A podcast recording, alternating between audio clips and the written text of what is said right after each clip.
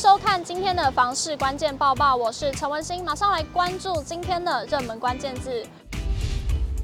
今天的热门关键字：一二零零月票。行政院日前拍板，中央促进公共运输使用方案，针对北北基桃、中彰投还有南高屏等三个生活圈，推出了通学通勤月票。其中北北基桃每月一千两百元吃到饱，若以每月平均二十二天工作日换算，每天交通费用超过六十元的通勤族民众，使用月票将省下不少荷包。永庆房屋观察台铁、捷运与轻轨票价，以台北车站为中心筛选单程通勤费用三十五元以上的站点，列出交易量前二十名，观察其房市价量表现。其中捷运板南线的海山站，二零二二年交易量达到四百零七件居。冠显示每月均有三十三件以上的交易量能，平均单价为四四点三万元。永庆房屋延展中心副理陈金平说明，捷运海山站属于土城早期发展成熟的生活圈，且临近国道三号土城交流道，交通机能完善，区内众多商圈提供完善的生活机能，加上 Google、亚马逊进驻远东通讯园区，产业带动就业人口成长，也推升了住宅需求，深受不少自住客的青睐。其次则是机场捷运线的体育大学站，交易量达三百九十六件，平均单价为二九点一万元；而淡海轻轨淡海新市镇站则以三百七十一件名列第三，平均单价约为二三点九万元。第二、第三名房价二字头，吸引不少首购族进驻。房产专家胡伟良表示，对于首次买房的民众，除了考量财务上的承受能力，地段与交通便利性也要考量，最后再考虑房屋的品质。选择能够节省上下班和交通成本的小宅，一方面现在够用，另一方面将来出租或出售也更容易脱手。若从交易量前二十名的站点来看，陈金平表示，位于新北市占了十四名，桃园市占了六名，显示房价可以说是与台北市距离成反比，越远的越便宜。捷运新庄副都心站离市中心最近，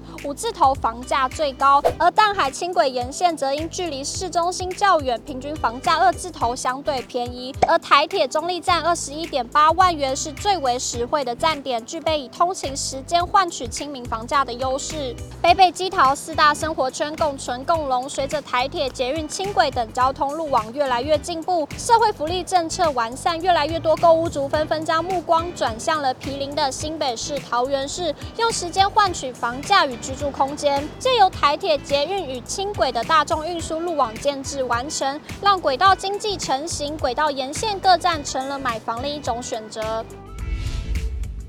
接着来关心今天的精选新闻。首先来看到，受惠于台积电设厂效应的楠梓，还有桥头区房价飙涨许多。但随着二零二二年下半年房市开始走冷，买气下滑，房价将会修正吗？全球居不动产情报室总监陈秉承表示，高雄与台南二都的现况确实让人焦虑。男子桥头因为基本盘的水位低，话题过热而房价涨过头，将回归理性的空间。至于高雄其他区域如亚湾区、鼓山区或是传统热区三民、凤山左营等，相对之下较具备利多基础，居住机能成熟。今年虽然势必会有房价修正的可能性，但因也会较为和缓。房东与租客之间的纠纷时有耳闻，因此对于房东来说，挑选租客就成了一大学问。近日就有名新手房东在脸书社团上表示，自己在三组租客中犹豫不决，对方的职业分别为经营早午餐店、二手精品。当铺以及直播卖黄金，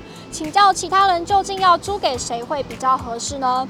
对此，网友们意见分歧，有人说二三根本是同一种，硬要选选一吧，单纯的比较好；也有人说二，听中介说这种缴租最准时，但很容易发生问题。但也有不少网友认为问题不在于职业，而是人品。各职业都可能有好房客，但是要跟未来房客互动，了解一下再签约。包租公律师蔡志雄也曾分享筛选房客的要点：首先，透过电话交谈，由对方的语气就可得知一些端倪；聊天中也能获取对方的基本资料，是过滤房客的方式之一。最后来看到十二寮大桥拓宽工程的最新动态。新竹县峨眉乡十二寮大桥为通往十二寮风景区的主要桥梁，由于该桥宽度不足，导致车辆难以会车，加上路面多处的损坏、标线不清等，峨眉乡公所规划十二寮大桥改建工程综合规划，计划将道路从原本的四点九公尺拓宽为十公尺，并由新竹县政府协助公所向交通部公路总局争取到补助四百万元办理先期作业，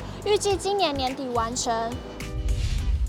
今天的买房卖房，我想问有网友提问到自备款的问题。